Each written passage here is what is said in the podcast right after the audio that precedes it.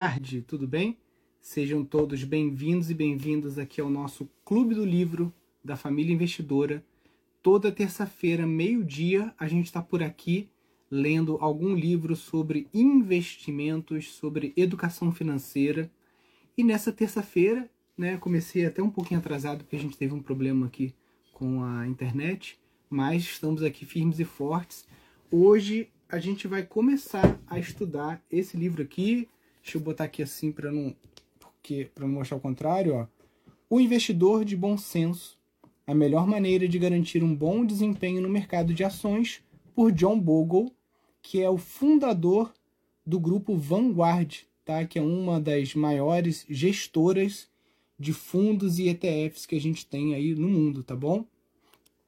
Semana passada eu avisei a galera, né, para comprar esse livro aqui, é, aqui no meu link né? Se você clicar aqui, aí aparece ali Nilson Dias, tem aquele link azul do perfil. Ali você encontra o meu link para comprar esse livro aqui com desconto na Amazon.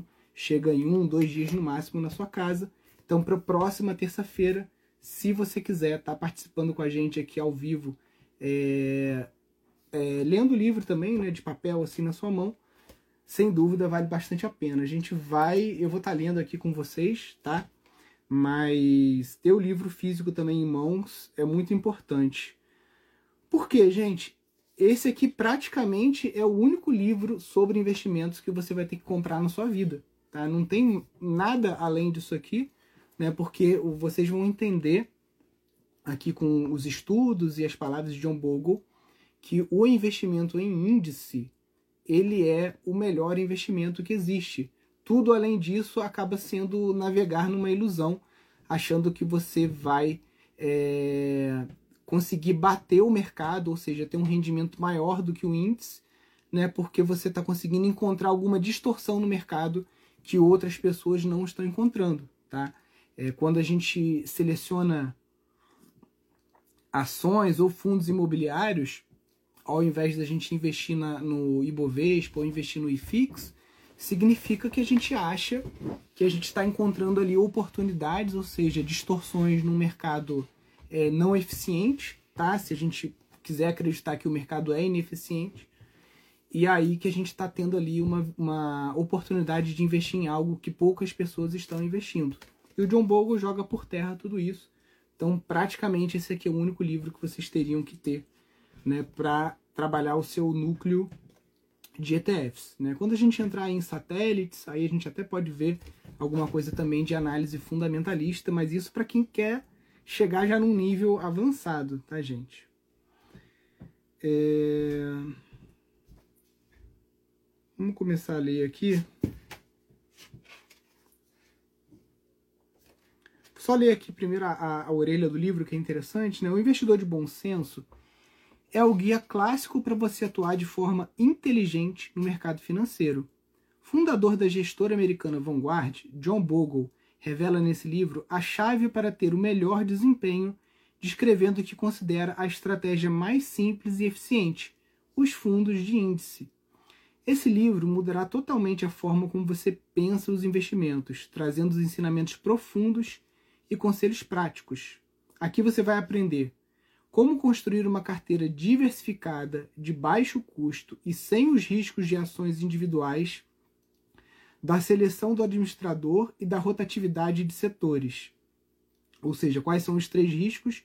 Escolher ações individuais ou se submeter à seleção do administrador do fundo, né, que é o que o primo rico está querendo fazer agora, e também da rotatividade dos setores. Uma hora é, varejo está ganhando, outra hora é, é, minério de ferro, né? Então a gente fica tendo que estudar o, a macroeconomia o tempo todo. Como aproveitar a magia dos retornos enquanto evita a tirania dos custos, tá? O que investidores experientes e acadêmicos e brilhantes como Warren Buffett, Benjamin Graham, Paul Samuelson e Burton Mackiel têm a dizer sobre investimentos? Segundo, seguindo as lições de Bugle, você fará com que o mercado trabalhe a seu favor, projetando um futuro bem sucedido. Né? Então, uma promessa que o livro cumpre, tá, gente? Eu, já, eu tô lendo ele já desde a, duas semanas atrás, já estou praticamente no final. E o livro cumpre sim todas essas promessas aqui. Então vamos começar aqui. Cara, eu fico lendo aqui. Eu vou ler só aqui o, o sumário, né? Porque vocês vão ficar doidos. É... Tem capítulo que dá vontade até da gente pular direto para ele, porque é, é fantástico, né? Então, no início, ele vai começar com uma parábola, a exuberância racional, faça sua aposta nos negócios, como a maioria dos investidores transforma um jogo de vencedor em um jogo de perdedor, concentre-se nos fundos de menor custo, dividendos são os melhores amigos dos investidores, a grande ilusão, impostos também são custos, quando os bons, os bons tempos terminam, como selecionar vencedores de longo prazo. Esse, esse aqui, o capítulo 11, regressão à média. Gente, isso aqui vai explodir a cabeça de vocês, tá? Regressão à média. É, capítulo 12, em busca de conselhos para escolher fundos. Lucre com a majestade da simplicidade e da parcimônia. Fundos de título de dívida, os fundos negociados em bolsa, ETF, fundos de índice que prometem superar o mercado, o que Benjamin Graham teria achado da indexação, alocação de recursos 1, ações e títulos de dívida, alocação de recursos 2, conselhos de investimento que resistem ao teste do tempo e por último, agradecimentos, tá, gente? É um livro, provavelmente a gente vai ficar até o final do ano com ele por aqui. Mas vale cada página, tá, gente? Eu não faria vocês perderem tempo com algo que não fosse realmente digno do tempo de vocês. Introdução: Não permita que um jogo vitorioso se torne um jogo fracassado.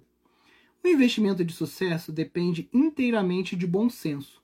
Como disse Warren Buffett, o oráculo de Omaha, é simples, mas não é fácil. A matemática simples sugere, e a história confirma, que a estratégia vitoriosa para investir em ações consiste em possuir todas as empresas de capital aberto da nação a um custo bem baixo. Com isso, você garante quase todo o retorno gerado por essas empresas em forma de dividendos e expansão de lucros. O melhor meio de implementar essa estratégia é de fato bem simples.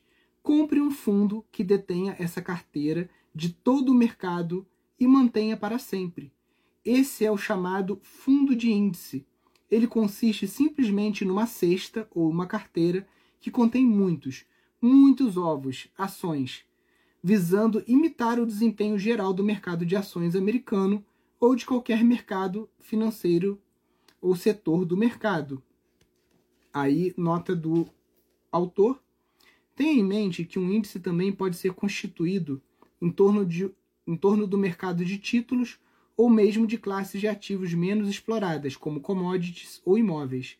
Atualmente, caso deseje, você pode manter toda a sua riqueza em uma carteira diversificada de fundos indexados tradicionais de baixo custo, representando cada classe de ativo e cada setor do mercado nos Estados Unidos. Né? Então aqui ele fala dos, dos ETFs, né? por exemplo, de commodities. Você tem, por exemplo, o XLE, né? que é do setor de energia e petróleo. IAU, que é de ouro, o XLRE, né, que é do setor de real estate, né? Então aqui ele está citando que você pode ter, mas a sugestão dele é ter o mercado como um todo. Então ele já começa o livro praticamente aqui sugerindo o investimento no VT, que é o Vanguard Total World, e no VOO, né, que, que é o mercado americano. O fundo de índice tradicional, conhecido nos Estados Unidos como Traditional Index Fund, ou TIF, por definição, basicamente, representa toda a cesta do mercado de ações, e não apenas alguns ovos. Ele elimina o risco de escolher ações individuais, o risco de enfatizar certos setores do mercado e o risco da seleção do administrador. Permanece apenas o risco do mercado de ações, que já é bem grande, sim, sim é, que já é bem grande, sim, senhor. Os fundos de índice compensam a falta de empolgação no curto prazo com a sua lucratividade realmente empolgando no longo prazo. O TIF foi concebido para ser mantido a vida toda.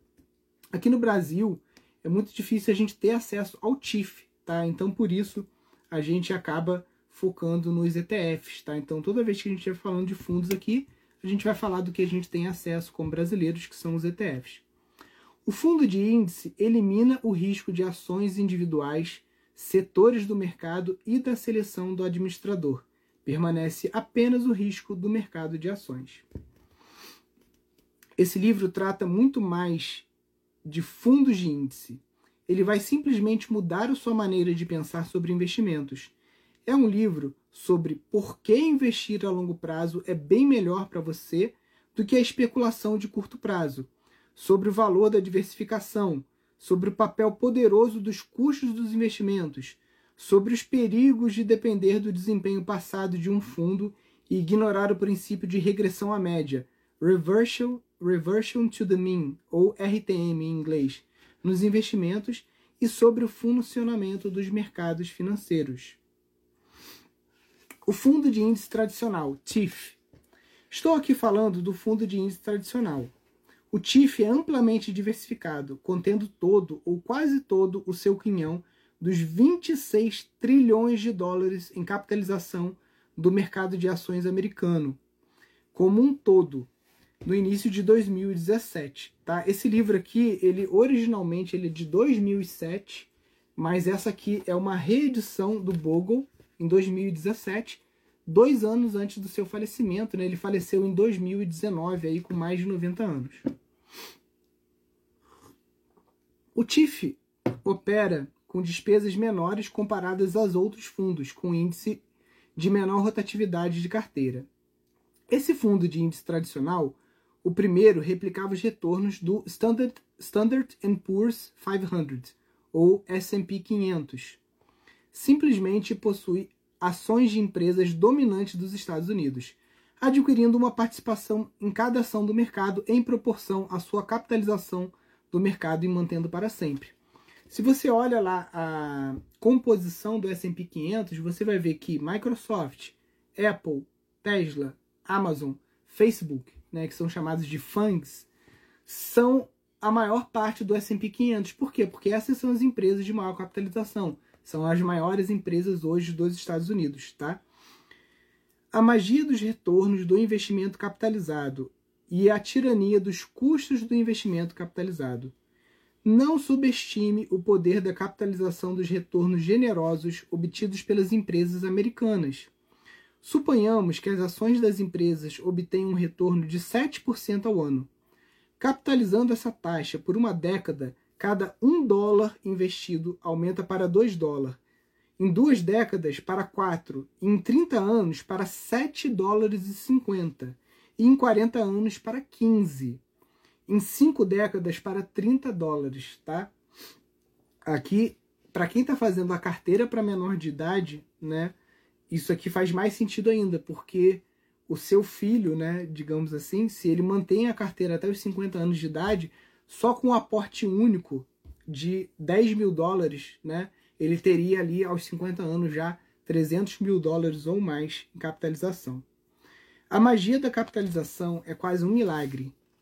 Em termos simples, graças ao crescimento, à produtividade, à engenhosidade e à inovação das empresas, o capitalismo cria riqueza, um jogo de soma positivo para seus proprietários. Investir em ações no longo prazo tem sido um jogo de vencedor. Os retornos obtidos pelas empresas acabam se traduzindo nos retornos obtidos pelo mercado de ações. Não tem como saber qual parcela desses retornos do mercado os investidores americanos ganharam individualmente, mas estudos acadêmicos indicam que um típico investidor em ações individuais provavelmente teve retornos de cerca de 2%, tá? Aplicando essa cifra ao retorno anual de 9,1 obtido nos últimos 25 anos pelo S&P 500, o retorno anual do investidor americano deve ter ficado abaixo da faixa dos 7. Resultado: os investidores juntos só receberam uns 3 quartos do bolo. E como será explicado no capítulo 7, para o investidor típico em fundos mútuos, o resultado foi ainda pior. Tá? Então, ele aqui mostrando que quem escolhe ações individuais tem um retorno menor do que quem simplesmente investe no índice S&P 500. E para nós brasileiros, como ele fala aqui de 9% de retorno, a gente ainda tem que colocar o retorno da, do valorização cambial do dólar, tá? Então esse retorno aqui muitas vezes ele vai chegar no ano aqui é, a cifras muito maiores, né? Quando a gente vê o real saindo de 1 dólar, 1 real e 94 e hoje cotado aí a 5,20, 5,30, né? 28, 28 anos depois. Um jogo de soma zero, se você não acredita que o retorno representa o que a maioria dos investidores recebe, pense por um momento sobre as regras implacáveis da humilde matemática. Essas regras férreas definem o jogo. Na condição de investidores, todos, todos nós, como um grupo, obtemos o retorno do mercado de ações. Como um grupo, espero que você esteja sentado para essa revelação surpreendente nós investidores estamos na média. Para cada ponto percentual de retorno acima do mercado que um de nós obtém, outro investidor sofre uma defasagem de retorno com precisamente a mesma dimensão. Antes de deduzir os custos do investimento, superar o mercado de ações é um jogo de soma zero, tá? Ou seja, se você comprou Apple e você está com 25% de lucro, significa que outro investidor no mercado de ações está com 25% de prejuízo em Apple, tá? Ele diz aqui que justamente o mercado, ele é um jogo de soma zero. Para alguém ganhar, outra pessoa está perdendo proporcionalmente. Um jogo de perdedor. À medida que os investidores procuram superar uns aos outros, os ganhos dos vencedores sempre equivalem às perdas dos perdedores. Com toda essa atividade febril de transações, o único vencedor nessa custosa competição pelo ganho extra é aquele que se encontra no meio do sistema financeiro, ou seja, as corretoras. Como Warren Buffett escreveu, quando trilhões de dólares são geridos por gente de Wall Street que cobra taxas altas, geralmente serão os administradores que obterão lucros descomunais, não os seus clientes. No cassino, a casa sempre vence. Nas corridas de cavalos, o hipódromo sempre vence. Na loteria, o Estado sempre vence. Investir não é diferente. No jogo do investimento, os croupiers financeiros sempre vencem e os investidores, como um grupo, perdem. Descontados os custos de investir, superar o mercado de ações é um jogo de perdedor menos para os croupiers do mercado financeiro significa mais para os investidores aí fora. Investir com sucesso consiste em minimizar a parcela dos retornos obtidos pelas empresas, que é consumida pelo mercado financeiro, e maximizar a parcela dos retornos que chega para os investidores. Estou falando de eu e você, caro leitor. Suas chances de conquistar uma parcela justa dos retornos do mercado aumentam substancialmente se você fizer o mínimo necessário de, transição, de transações. Isso aqui também já está provado. Quanto mais transações uma carteira tem, menos ela rende. Ou seja, investidor que fica girando carteira, ele vai ter um retorno muito menor do que quem gira menos a carteira. Um estudo mostrou que durante a forte mercado em alta de 1990 a 1996, a quinta parte mais ativa de todos os negociadores de ações teve uma rotatividade de mais de 21% ao mês em sua carteira, embora tenha obtido um retorno anual de 17,9% durante aquele período de euforia. Eles arcaram com um custo de transações de cerca de 6,5%, ficando com um retorno anual de 11,4%, dois terços do retorno do mercado. Né? Então, como as transações, né, principalmente nos Estados Unidos, geram muito imposto de renda e também imposto sobre corretagem, né, a margem foi reduzida de 17, quase 18% para quem não mexeu na carteira, para apenas 11% para quem ficou girando a carteira. Os investidores em fundos mútuos também têm ideias exageradas da própria onisciência. Eles escolhem fundos com base no desempenho superior recente, ou mesmo na superioridade de longo prazo de um administrador de fundos. Não raro, contratam consultores para ajudá-los a alcançar a mesma meta, os helpers de Warren Buffett, que serão descritos no capítulo 1. Mas, como explico no capítulo 12, os consultores fazem isso com menos sucesso ainda. Ignorando o ônus representado pelos custos, muitos investidores estão dispostos a pagar comissões de vendas pesadas e arcar com excessivas taxas e despesas dos fundos, além de estarem inconscientemente sujeitos aos custos não divulgados de transação substanciais que arcam os fundos como resultado da rotatividade hiperativa da carteira. Os investidores acreditam que conseguem escolher excelentes administradores de fundos. Estão enganados, tá? Então, justamente na semana que o Thiago Nigro e o Bruno Perini estão é, divulgando que eles estão criando um fundo, né? O John Bogle vai provar nesse livro aqui que é um péssimo negócio você escolher o Thiago Nigro e o Bruno Perini e toda a sua equipe de helpers, de assistentes, para escolher ações para vocês, tá? É, ainda mais um fundo que não tem nem a performance passada para a gente dizer se é um fundo bom. Né? Quando é um fundo novo, o risco dele é muito alto. Quando é um fundo antigo, que você vê que ele tem um retorno expressivo nos últimos anos, o risco é mais alto ainda por conta da implacável regra matemática do retorno à média, regressão à média. Ou seja, se um fundo ele conseguiu 20% anual ali de rendimento e tudo mais, em algum momento ele vai fazer a regressão à média e ele vai levar um tombo. Você pode ver isso aqui tirando dois fundos, né, que são os famosos do Peter, Peter Lynch e da Berkshire Hathaway, todos os outros, né, mesmo esses também sofreram uma regressão à média menor né, do que os outros, mais é, com gestores piores do que o Peter Lynch e o Warren Buffett, mas todos eles vão fazer a regressão à média.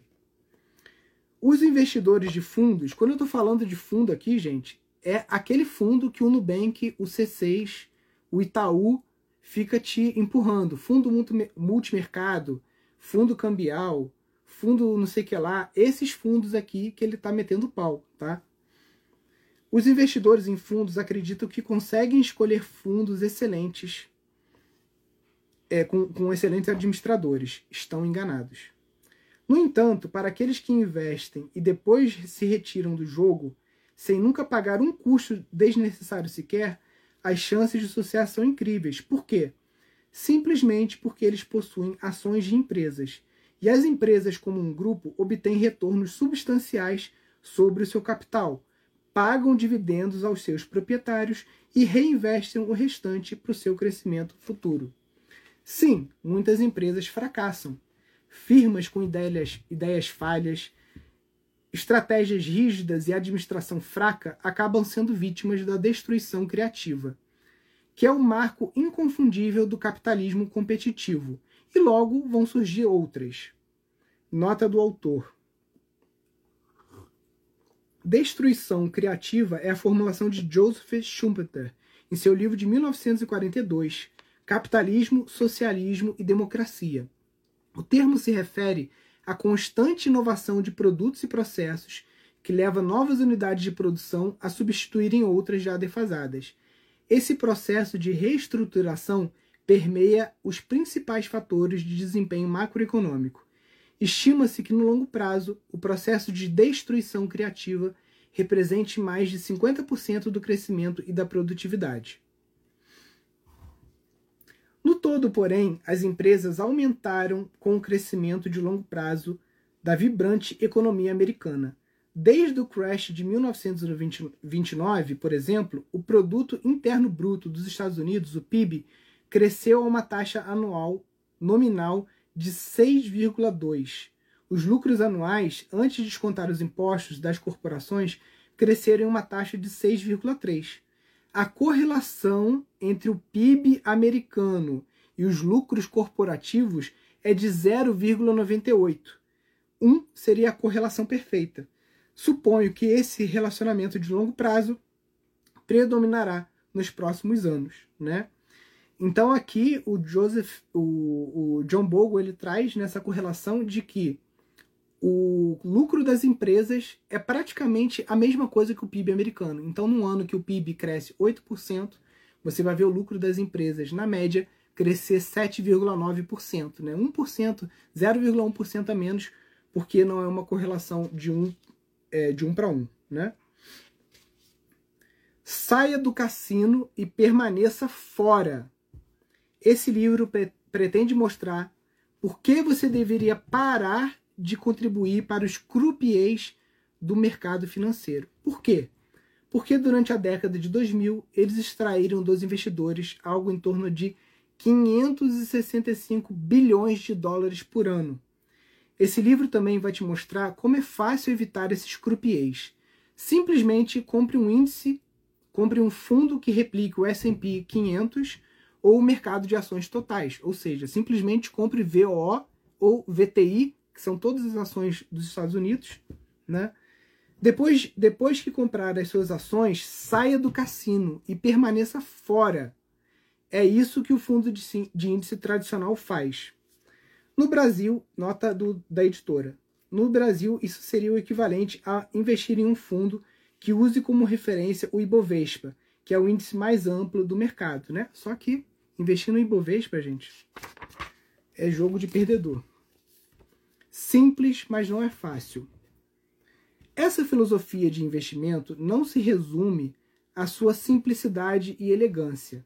A matemática em que ela se baseia é irrefutável. Mas não é fácil se seguir com disciplina.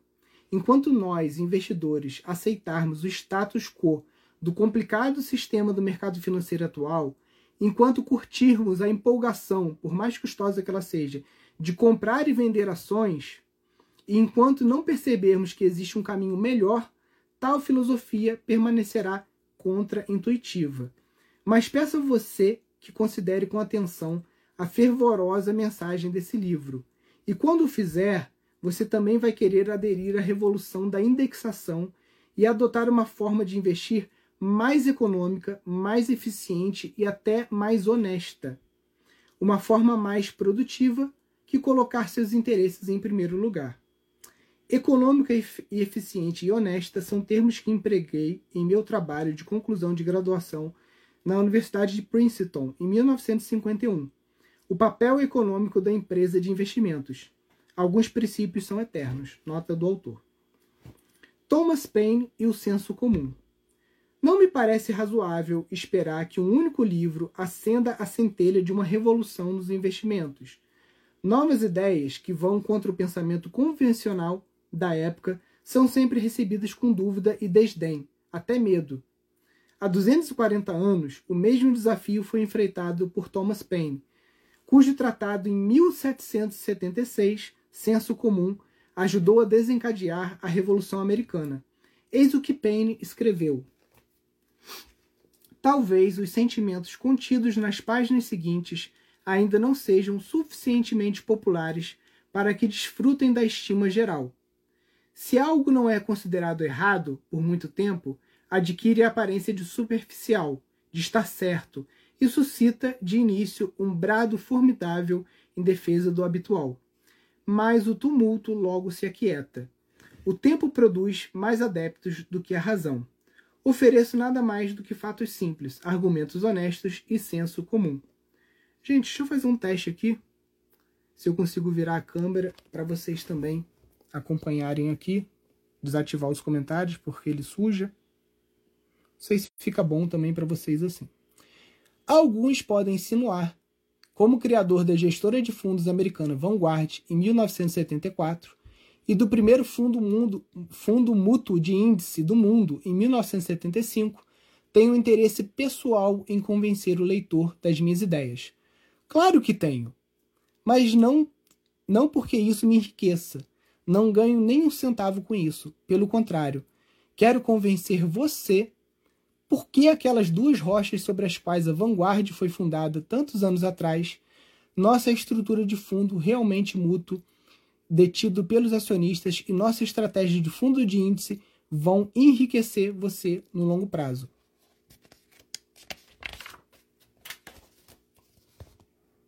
Isso aqui é uma coisa que eu sempre falo também nos meus posts, né? Não acredite apenas em mim. Nos primeiros anos da indexação, minha voz era solitária, mas houve uns poucos outros adeptos ponderados e respeitados cujas ideias me inspiraram a levar em frente minha missão. Atualmente, muitos dos nossos investidores mais sábios e bem-sucedidos endossam um conceito de fundo de índice. Entre os acadêmicos, a aceitação é quase universal. Não acredite, então não acredite apenas em mim. Ouça especialistas independentes que não têm nenhuma motivação pessoal além de investigar a verdade sobre investimentos.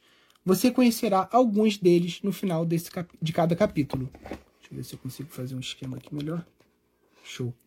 Ouça, por exemplo, esse aval de Paul A. Samuelson, ganhador do Prêmio Nobel de Ciências Econômicas e ex-professor de economia do MIT, a, a cuja memória do livro é dedicado. Os preceitos fundamentados por Bogle de, é, podem permitir que uns poucos milhões entre nós, poupadores, sejam invejados daqui a 20 anos por nossos vizinhos abastados, ao mesmo tempo que dormirmos bem nesse período, nesses períodos agitados. Levará muito tempo para consertar o sistema financeiro, mas o ritmo glacial dessa mudança não deve impedir o investidor de buscar seus interesses. Você não precisa participar de cara da insensatez do sistema. Se optar pelo jogo de vencedor, de possuir ações de empresas e evitar o jogo de perdedor, de tentar superar o mercado, pode começar a tarefa simplesmente usando seu bom senso, entendendo o sistema e eliminando substancialmente todos os seus custos excessivos. Assim, enfim, você certamente ganhará sua parcela justa de todos os retornos que as empresas possam generosamente proporcionar nos próximos anos já que estarão refletidos no mercado de ações e títulos de dívida. Cuidado, você também terá sua parcela justa de retornos negativos temporários. Quando, quando entender essas realidades, você verá que tudo se resume a bom senso. Quando a primeira edição do Investidor de Bom Senso foi publicada, minha esperança era que os investidores o achassem útil para ajudá-los a ganhar sua parcela justa de todos os retornos positivos ou negativos proporcionados pelos mercados financeiros. Aquele livro de 2007 foi um sucesso direto do meu primeiro, Bogle on Mutual Funds: New Perspectives for the Intelligent Investor. Bogle fala de fundos mútuos, novas perspectivas para o investidor inteligente, publicado em 1994. Ambos defendem os investimentos indexados e ambos se tornam livro, se tornaram os livros mais vendidos sobre fundos mútuos de todos os tempos.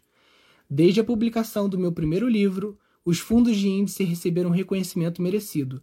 Os ativos dos fundos de ações indexados aumentaram 168 vezes, de 28 bilhões de dólares para 4,6 trilhões até meados de 2017. Nota da editora, em 2019 chegaram a 4,6 trilhões superando os fundos ativos pela primeira vez. É, só na última década, os investidores americanos acrescentaram 2,1 trilhões de dólares aos seus investimentos em fundos de ações indexados e retiraram mais de 900 bilhões de dólares dos seus investimentos em fundos de ação ativa, ativamente geridos. Essa enorme oscilação de 3 trilhões nas preferências dos investidores certamente representa nada menos do que uma revolução nos investimentos. Importante parar aqui, pessoal, ressaltar, né? Como eu falei, é, eu faço alguns conteúdos aqui que são conteúdos para atrair pessoas, né? E faço isso de uma forma até mais apelativa, digamos assim, né? A gente chama de conteúdo topo de funil. E num desses conteúdos eu falei que os ETFs eles são o instrumento número um dos americanos para construir liberdade financeira. E aqui ele está confirmando né, que mais quase um trilhão de dólares saiu dos fundos de gestão ativa. O que, que é um fundo de gestão ativa? esse fundo que o, o primo rico, né, o Thiago Nigro e o Bruno Perino estão fazendo agora, que é alguém escolher ações. Isso é jogo de perdedor. E 2,1 trilhões de dólares foram movimentados para os fundos de índice, que são os fundos que o Bogle indica, que são fundos de gestão passiva, ou seja, você tem que ter um gestor ali, mas esse gestor ele não escolhe ações, ele simplesmente compra o mercado como um todo. Tá? Voltando aqui para o livro, Em retrospecto, parece claro que o meu pioneirismo ao criar o primeiro fundo de índice em 1975 gerou a centelha que desencadeou a revolução da indexação. E também parece razoável concluir que meus livros, lidos por milhões de leitores, desempenharam um papel importante em alimentar o poder extraordinário da revolução subsequente. A destruição criativa colhida pelos fundos de índice em grande parte serviu bem aos investidores. Ao ler essa edição, você verá que ela corrobora firmemente os princípios sensatos de seus predecessores, com novos capítulos sobre dividendos, alocação de ativos e planejamento de aposentadoria focados na implementação desses princípios. John Bogle, aprenda, aproveite e haja.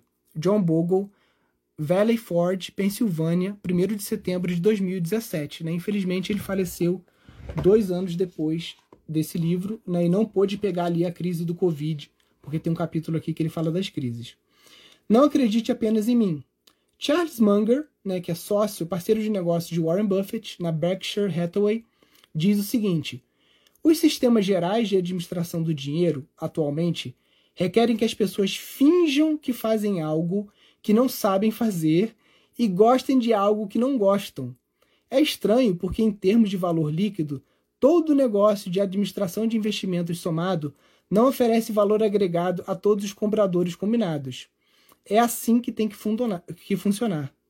Os fundos mútuos cobram 2% ao ano e os corretores transferem as pessoas de um fundo para o outro ao custo de mais 3 a 4 pontos percentuais o próprio sujeito do público leigo está obtendo um produto terrível dos profissionais.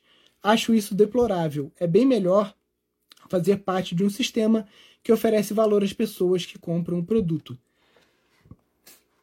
William Bernstein, consultor de investimentos e neurologista, ator de Os Quatro Pilares dos Investimentos, diz: Já é bem ruim que você tenha que correr os riscos do mercado. Somente o insensato assume o risco adicional de infligir ainda mais dano ao não diversificar apropriadamente os ovos. Evite o problema. Adquira um fundo de índice bem administrado e possua o mercado inteiro. Veja as palavras da The Economist de Londres. A verdade é que, na maior parte, os administradores de fundo têm oferecido um retorno extremamente pobre pelo dinheiro gasto com eles. Suas estatísticas de desempenho superior são quase sempre seguidas de período de desempenho aquém do esperado. A reversão à regra, a, a regra da regressão à média. Né? Em longos períodos, quase nenhum administrador de fundos superou as médias de mercado. E, ao mesmo tempo, eles cobram de seus clientes taxas altas pelo privilégio de perder dinheiro. Uma lição específica são os méritos do investimento indexado. Você quase nunca achará um administrador de fundos capaz de superar repetidamente o mercado. É melhor investir em um fundo de índice que prometa um retorno de mercado com taxas significativamente menores. Né? E hoje o VO, por exemplo, da Vanguard, ele está com taxa zero, né? ele não cobra nem 0,1%. É realmente incrível que tantos gigantes do mundo acadêmico e muitos dos maiores investidores do mundo, conhecidos por superarem o mercado, confirmem e aplaudam as virtudes do investimento indexado. Que o bom senso deles, talvez, ainda mais que o meu, torne vocês, investidores, mais sábios.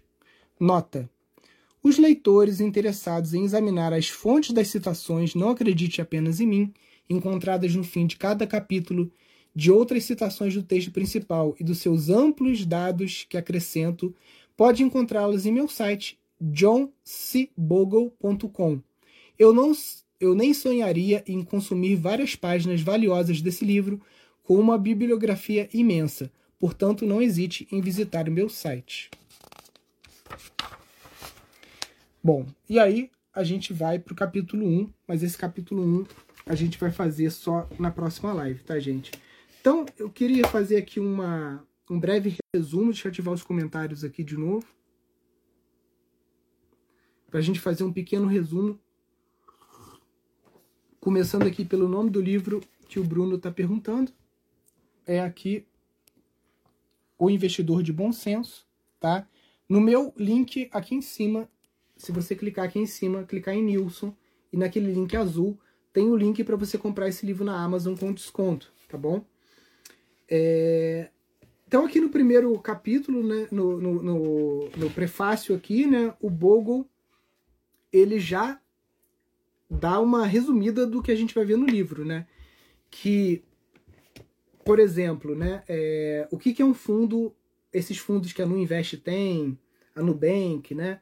Eu queria até estar tá com. Se eu, se eu, sair daqui da live agora, vai, vai travar para vocês, mas para ver o nome de alguns fundos, tá? Mas todos esses fundos, tirando os fundos de renda fixa, né? Esses fundos de renda variável, multimercado e tudo mais, maior parte deles vai ter um retorno é, menor do que se você simplesmente investisse no S&P 500 ou até mesmo no Ibovespa, tá?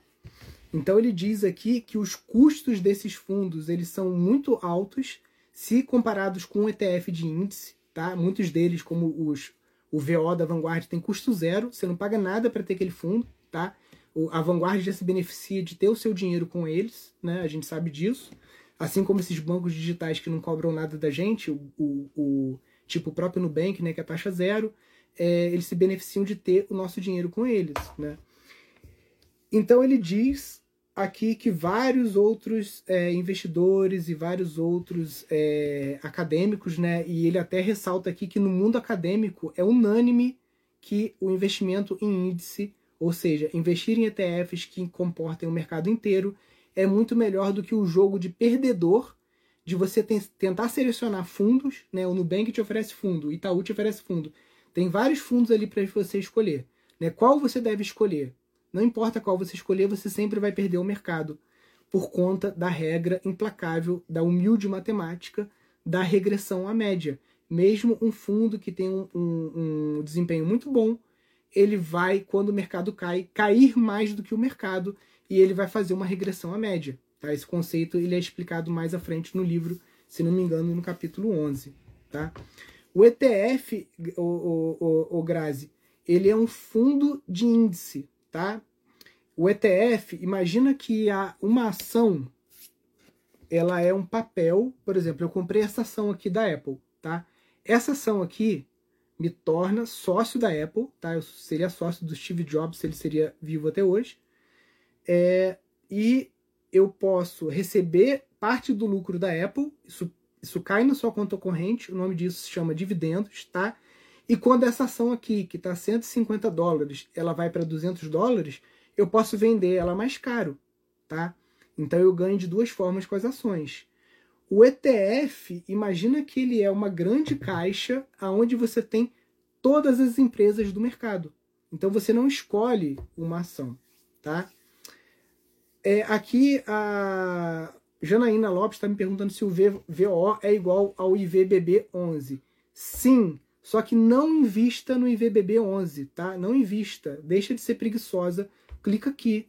Vai no meu link azul, o, o, o link do meu perfil. Clica em investir com a Avenue e abre a sua conta na Avenue. Por quê? Quando você investe no IVBB 11, você sempre vai pagar 15% de imposto.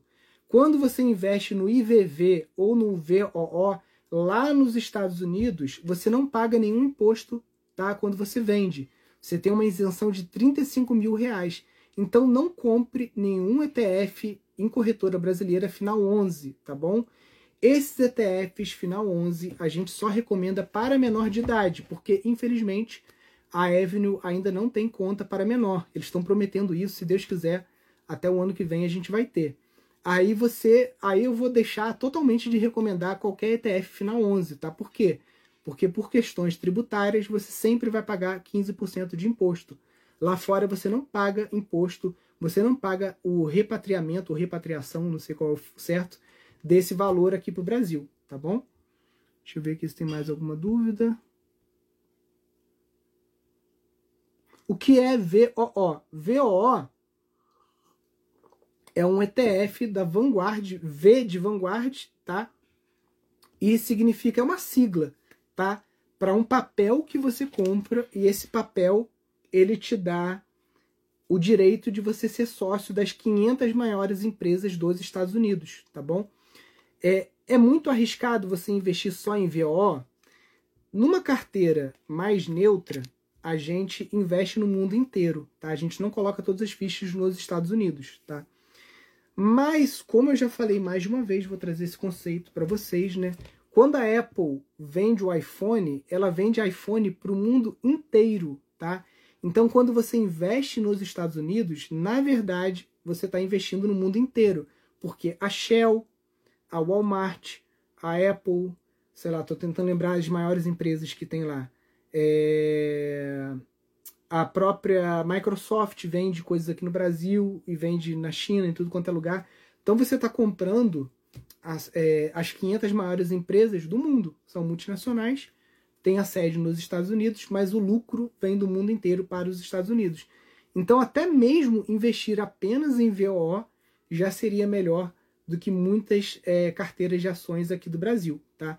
Mas no curso da família investidora a gente te ensina uma estratégia chamada de núcleo satélite. Imagina que o núcleo é um planeta, né, e o satélite fica ali em volta, né? Então, o núcleo, eles são ações do mundo inteiro.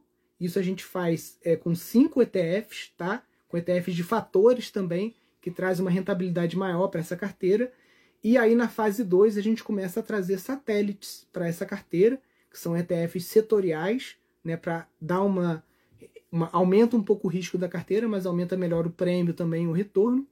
E aí, na fase 3, a gente vai migrar alguns ETFs para ETFs que pagam dividendos, tá? Ou que pagam proventos. Para quê? Para você ter o seu salário, a sua renda passiva.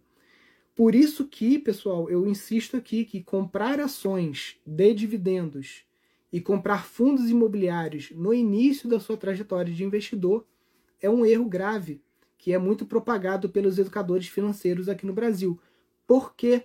Porque os fundos imobiliários e as ações de dividendos eles devem entrar na sua carteira na fase 3.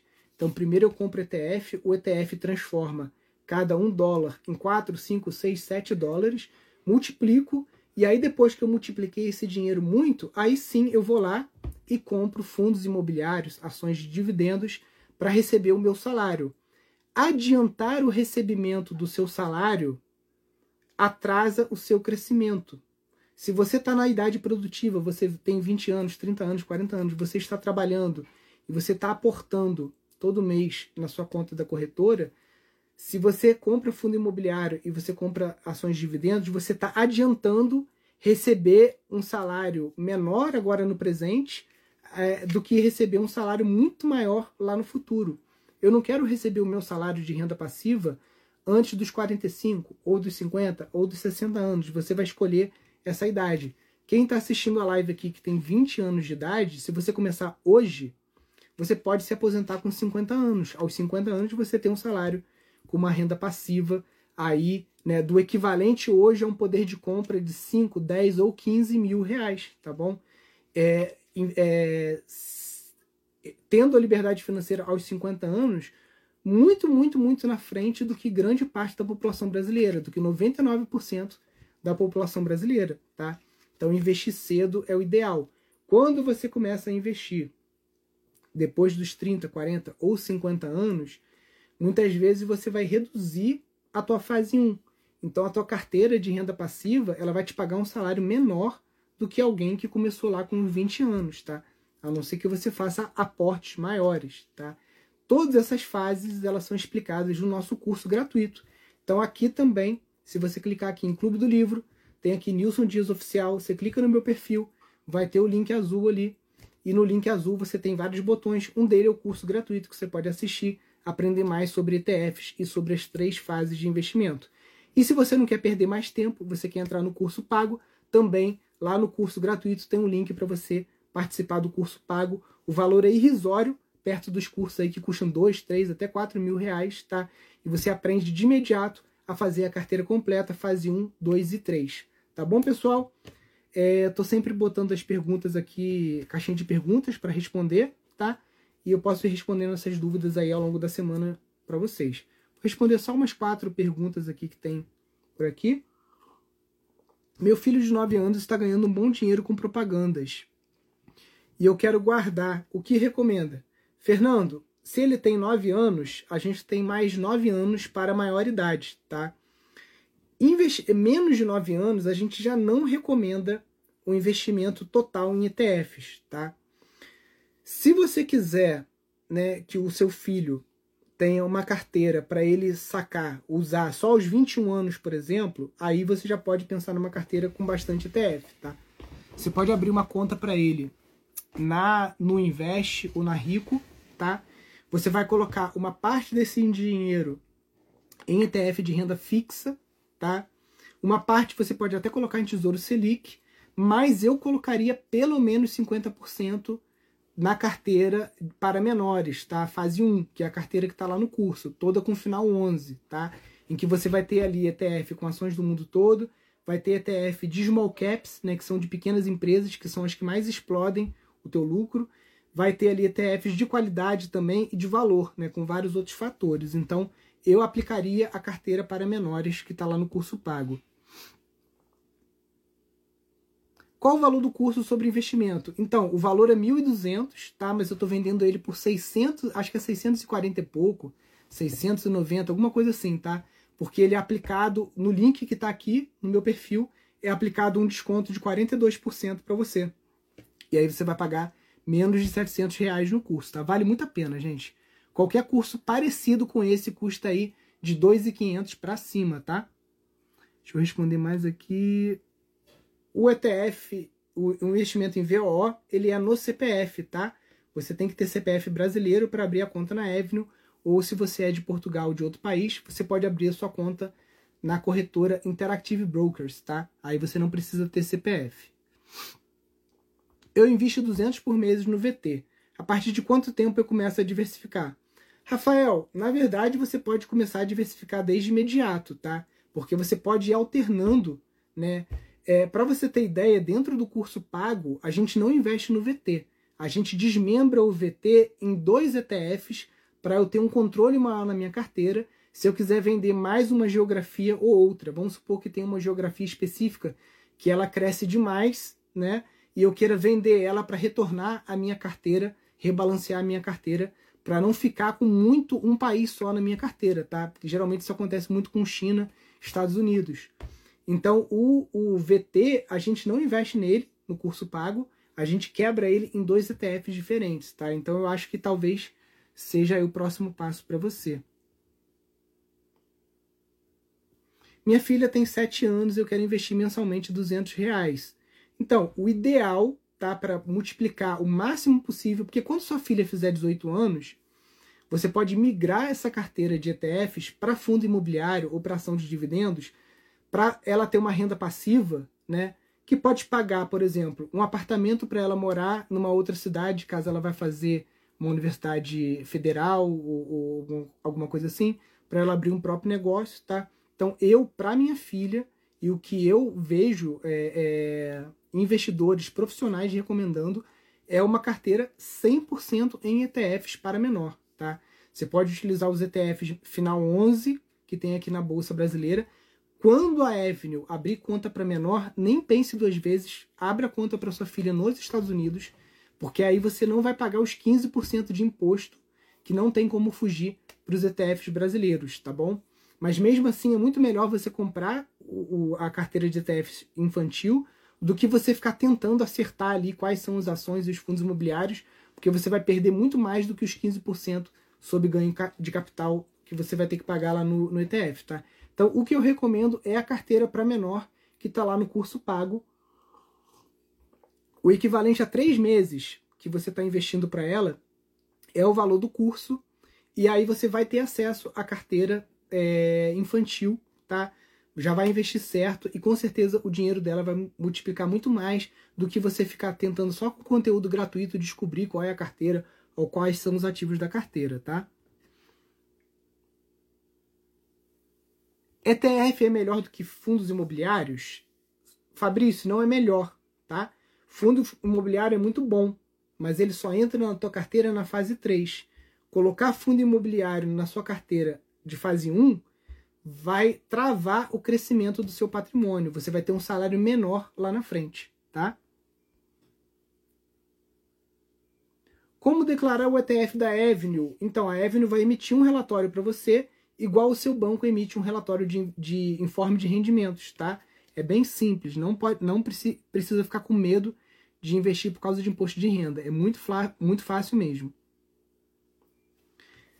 Qual o caminho mais fácil e simples para iniciar com ETFs? Caio, o mais fácil e simples é você é, investir uma hora da sua vida para assistir o nosso curso gratuito. São três aulas de 20 minutos. E, obviamente, depois disso, se você entrar no curso pago, vai facilitar muito o teu caminho, tá? O link do curso gratuito está aqui no meu perfil. Como reinvestir o rendimento de um investimento? Cristiane, reinvestir o, o, os dividendos é o melhor caminho, tá? A carteira europeia que a gente tem no curso pago, ela já reinveste automaticamente os dividendos. Ela é uma carteira de acumulação, tá? Então, com isso, você deixa de pagar 30% de imposto sobre dividendos, que é o que o pessoal paga na carteira americana lá na Avenue, tá? Então, a melhor carteira, na minha opinião, é a carteira europeia, tá? Só que é uma carteira mais chata de gerenciar, porque para você acessar a bolsa de Londres, só através da Interactive Brokers, tá? E é tudo em inglês. Então tem gente que tem muita dificuldade com isso. E a Interactive Brokers também não tem relatório de imposto de renda, tá? Então só investidores mais avançados ou que sabem inglês vão ter acesso ali à carteira europeia, mas ela já faz esse reinvestimento. O, o, dinheiro que cai na sua conta proveniente de dividendos, você pode juntar ele ao seu aporte do mês e aportar naquele ETF que é a vez dele, segundo a carteira que está lá no curso pago, tá? Quanto tempo leva para fazer o curso? Olha, o Ellen, o curso você faz ele em mais ou menos uns dois meses, tá? Você vai levar para concluir ele. Depois disso, você tem acesso por dois anos, mas você vai baixar os PDFs das apostilas do curso. Você vai baixar as planilhas do Excel para você conseguir é, saber os ETFs que você tem que aportar. Cada mês você vai aportar em um diferente, tá? Então esse material fica com você para o resto da vida. Você pode mandar para o seu e-mail, guardar no seu drive ou guardar na nuvem, tá?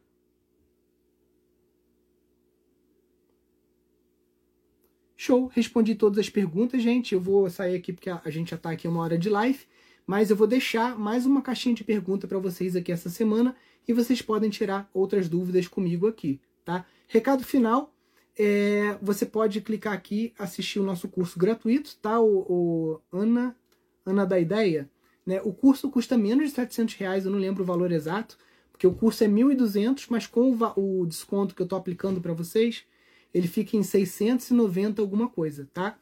É, você pode fazer o curso gratuito para começar, tá, Ana? Não precisa comprar o curso direto. Faça o curso gratuito, aprenda. No próprio curso gratuito tem um link para você, você também comprar o curso pago, tá bom, pessoal? O curso pago te dá acesso ao Telegram, onde eu estou lá o dia inteiro respondendo dúvidas dos alunos. Te dá acesso a lives exclusivas, tá? Onde a gente abre a tela, eu tiro a sua dúvida, tá? Lives muito mais elaboradas do que essa aqui. E também um relatório bimestral com satélites, ou seja, fundos imobiliários, ações, REITs, né? uma seleção de ativos para você que já está na fase 2 ou na fase 3. Tá bom, pessoal? Fiquem com Deus. Terça-feira, meio-dia, estamos aqui de volta. Valeu, pessoal. Até mais. Tchau, tchau.